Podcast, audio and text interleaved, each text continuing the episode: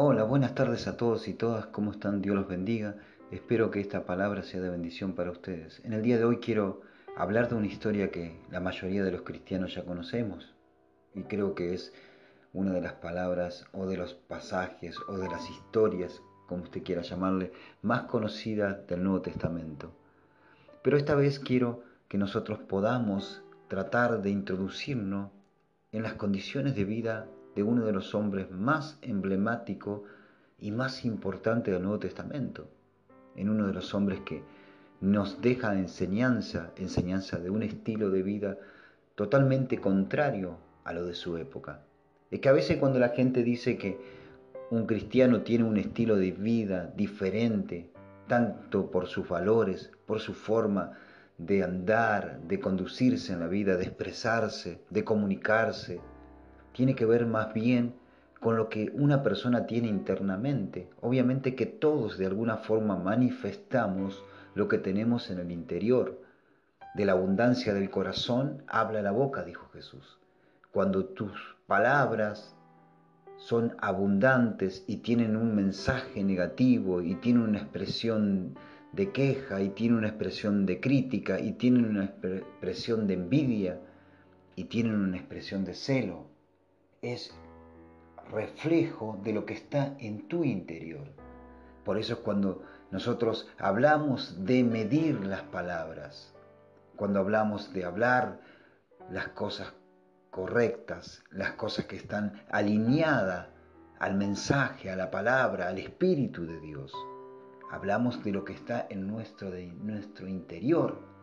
Si una persona manifiesta ira, en su interior está hablando claramente que en su interior hay pleitos, hay guerras, hay ira, hay enojos, hay resentimientos. Cuando una persona manifiesta de forma negativa todas estas cosas, estamos hablando que tanto de nosotros mismos como cristianos, como de las personas que no tienen la fe en Dios, se manifiesta en cierta forma lo que está dentro de su corazón. Por eso cuando uno tiene una manifestación negativa, una manifestación maligna, está claramente reflejando lo que está en su interior. Nos duela o no, nos quiéramos hacer cargo de esa situación en nuestro interior o no, está ahí, está ahí porque Sabemos que nuestro adversario, el diablo, anda alrededor nuestro buscando de alguna forma tratar de derribarnos, tratar de sacarnos el amor, la abundancia del amor de Dios que Dios puso en nuestros corazones. Desde que depositamos nuestra fe en Él, nuestro corazón está lleno del amor de Dios. Pero muchas veces no se puede manifestar ese amor porque en nuestro interior hay una guerra constante contra las cosas que no son de Dios, contra las cosas, contra las influencias, contra ese comportamiento o ese pensamiento mal disciplinado desde nuestra gestación. Heredamos de cierta forma las cosas de nuestros padres, vemos en cierta, de cierta manera. Pero este hombre del que le quiero hablar hoy reflejaba algo totalmente distinto algo que rompía con las estructuras tanto externas como internas. Este hombre estaba y la gente salía al desierto a recibirlo, a escuchar su voz. Y no todos tenían ganas de escucharlo, porque lo que él decía a no todos le agradaba, porque de alguna forma denunciaba la mala conducta o la mala forma de vivir o la mala forma de pensar de los individuos y no importando su posición social, su forma, su estilo de vida, su parentesco con relación a él. Simplemente él hablaba lo que la gente, lo que Dios le decía que tenía que hablar.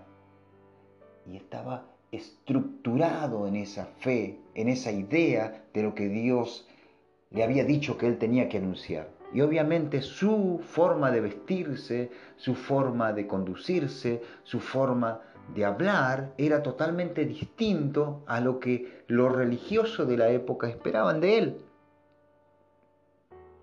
Era un hombre normal, común, simple, Un hombre que no, a pesar, y miren esto lo que digo, a pesar de que él tenía de una ascendencia, una de eh, sus padres, su padre era un sacerdote, un sumo sacerdote, Zacarías tenía una familia de personas que estaban dentro de la religión judía, pero sin embargo él rompió, él no estaba en la sinagoga, él estaba en el desierto.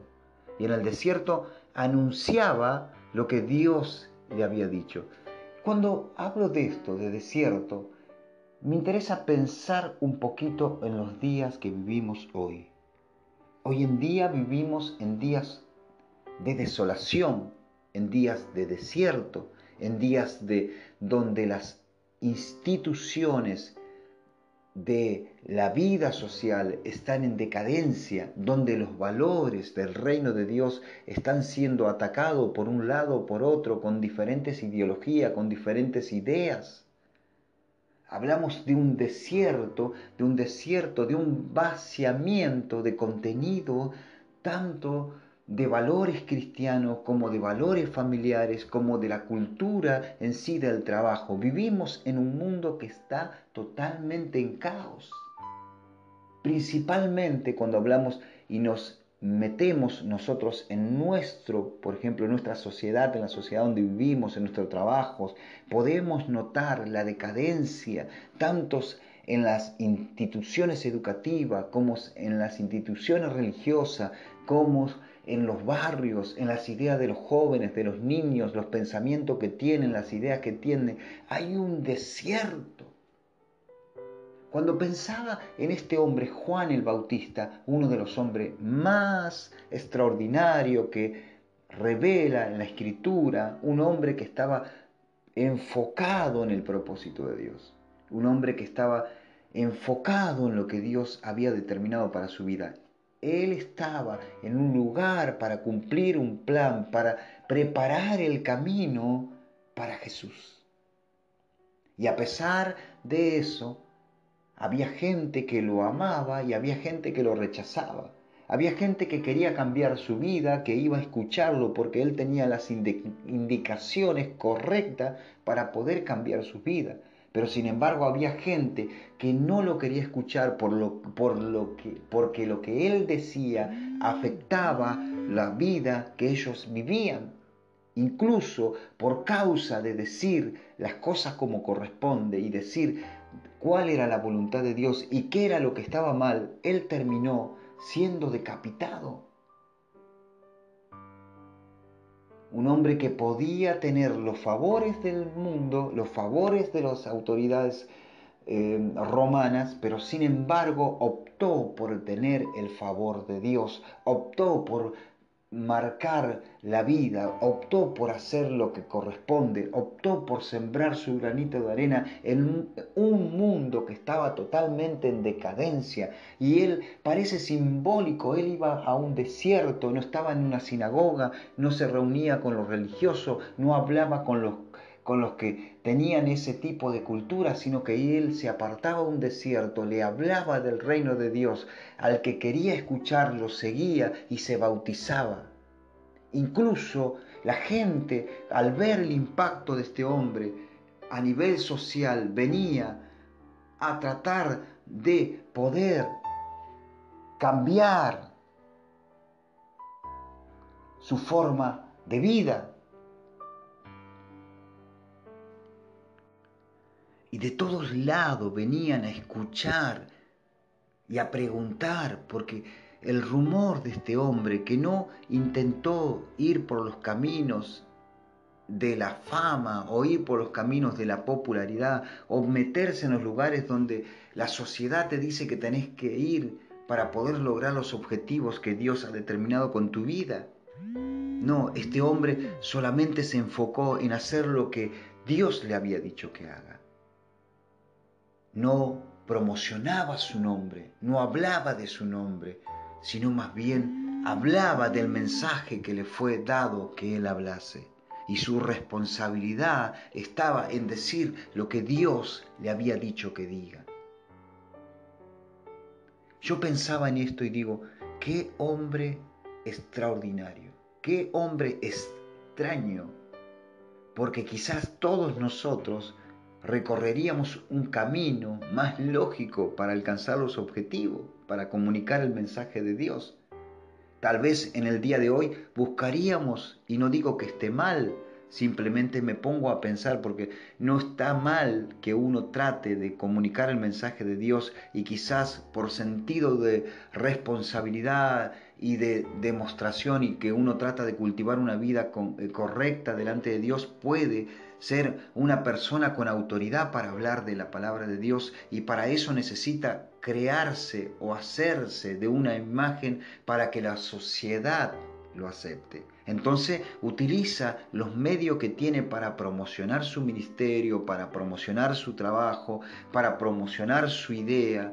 Entonces trabaja en esa dirección y bien ganado lo tienen porque uno trabaja, obviamente, en esa responsabilidad. Y no estoy criticando eso, sino más bien estoy resaltando. Porque hay gente que se ocupa más de eso, de su persona, de promocionar su persona y utiliza las redes sociales y se promociona, hay una imagen de acá, otra imagen de acá, el nombre tanto, y promueve como que si fuera una empresa, pero solamente se dirige en esa dirección porque tiene intenciones, en algunos casos, no en todos, algunos tienen muy buenas intenciones y Dios sabe cuáles son las intenciones de cada uno, pero otros simplemente buscan el bien propio. Y el diablo los ha engañado, como dijo el apóstol Pablo, muchos han sido engañados por la riqueza, por el dinero y han seguido el dinero. Pero sin embargo, hay gente que no, hay gente que promociona algo porque cree que lo que está haciendo está en el camino correcto y está representando el reino de Dios y eso es valorable y eso solamente Dios lo sabe y Dios conoce las intenciones de cada corazón. Pero este hombre se despojó de todo eso. Este hombre no se promocionó, este hombre se apartó al desierto, se vistió de una forma rara para la época, habló un mensaje distinto para la época, confrontó a todos aquellos que rompían las reglas del reino de Dios y estaba en un desierto y no se promocionaba. Incluso la gente venía a preguntarle, ¿y tú quién eres? ¿Eres tú Elías o eres tú el Mesías? Aquel que estamos esperando. ¿Quién eres tú?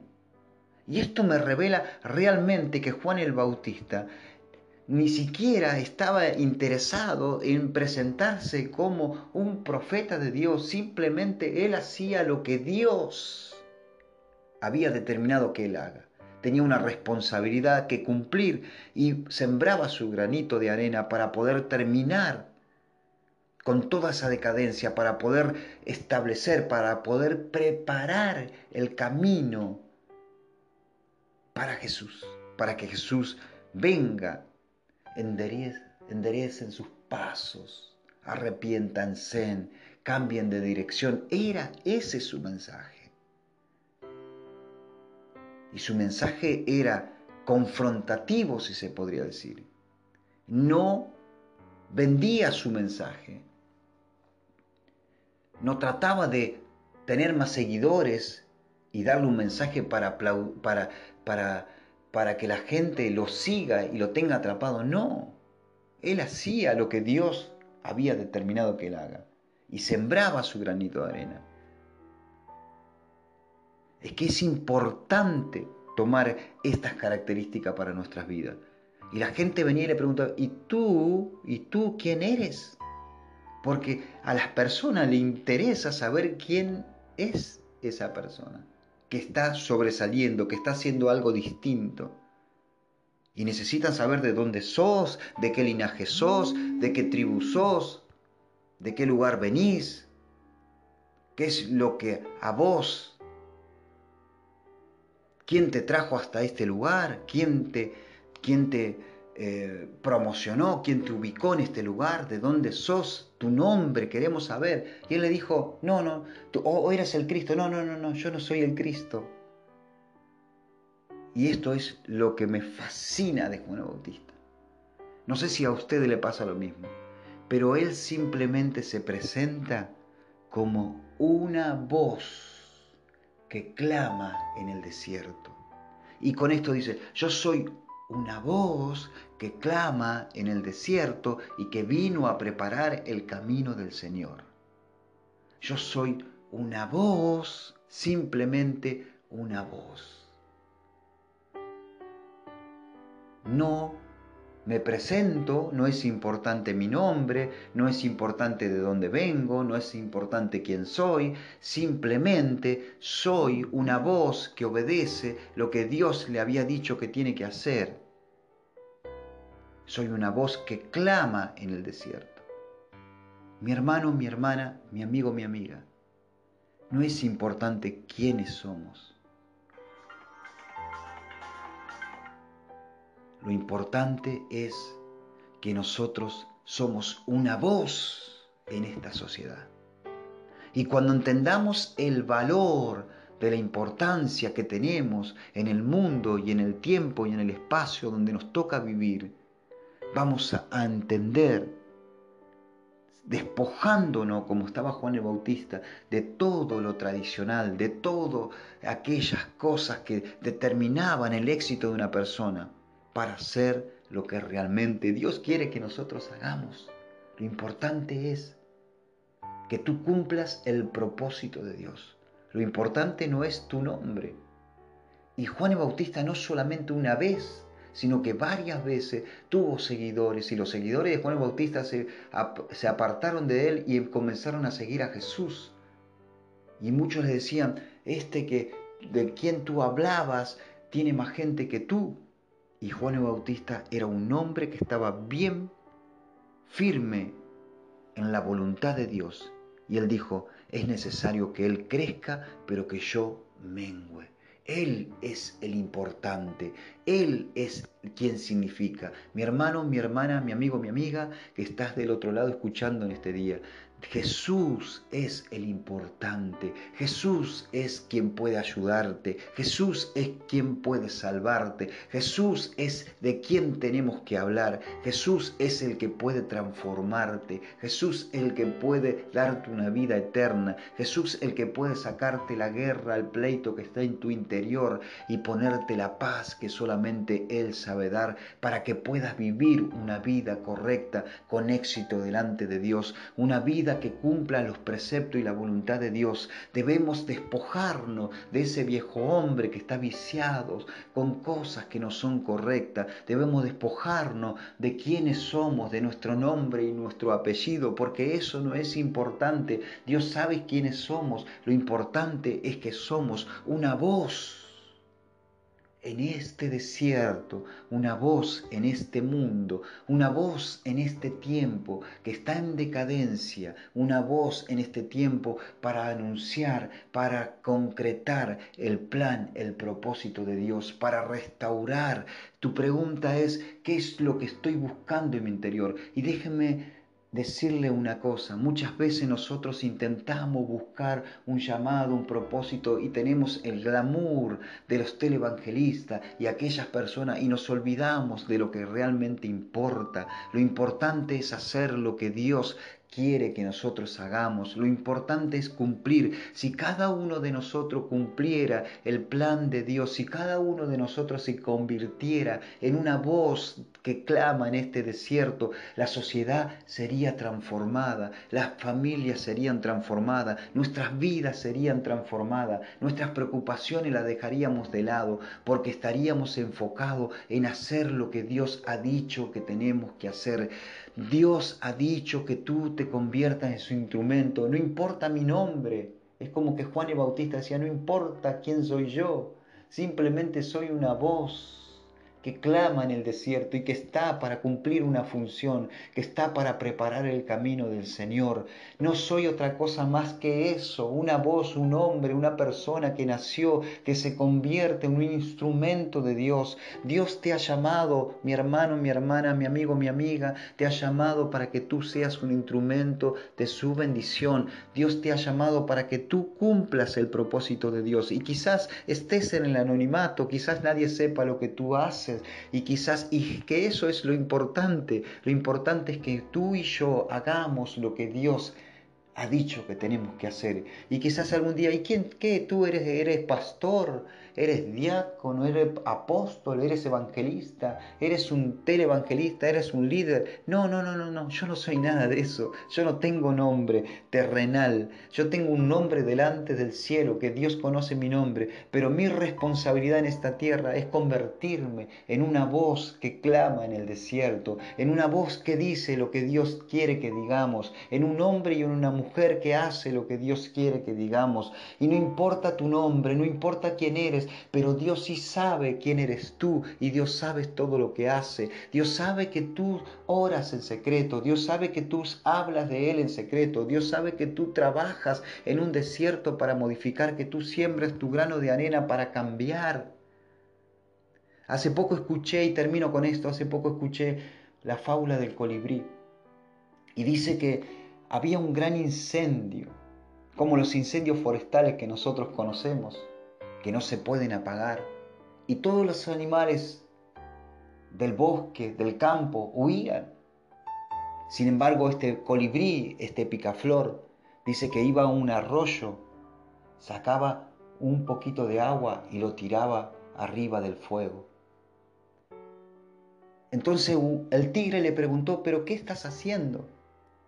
¿Tú crees que con esas gotitas de agua puedes apagar el gran incendio que se ha que se ha producido. Entonces el colibrí le dijo, y creo que esta es una palabra hermosa, el colibrí le dijo, yo no sé si podré apagar el gran incendio, lo que sí sé es que yo hago mi parte, intento, yo no sé si lo voy a lograr, pero yo intento hacer lo que me corresponde. Y todos deberíamos en algún punto, ya sabemos que esta es una fábula, no tiene lógica, que sabemos que un incendio en realidad de esta característica de la que vivimos hoy, si tenemos un poquito más de sentido común, podemos ver que se apaga por medio de la naturaleza, se apaga desde arriba, se apaga desde la lluvia. Y yo podría decir que un incendio de un gran forestal simplemente lo puede apagar Dios desde arriba. Y creo que un gran incendio como el que vive nuestra sociedad en toda la decadencia que significa con respecto al reino de Dios se puede apagar desde la lluvia del poder del Espíritu de Dios, de las ideas espirituales que vienen a nuestra mente para poder modificar todos los lugares donde vivimos, para aportar nuestro granita de arena para cambiar la sociedad. Tú puedes convertirte en ese colibrí en esta tarde. Tú puedes convertirte en esa persona que siembra tu granito de arena, que hace lo que le corresponde. No importa lo que digan los demás, no importa si eres famoso, si te conocen. Tú eres un instrumento, tú eres una voz que clama en el desierto. Tú eres una voz, un instrumento que está para transformar, para bendecir, para restaurar, para reconciliar a las personas con Dios. Dios te bendiga y te espero el próximo miércoles por Radio JCB. Amén.